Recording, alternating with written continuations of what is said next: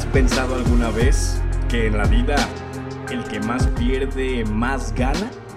Se gana aprendizaje, experiencias, un enfoque diferente de las situaciones.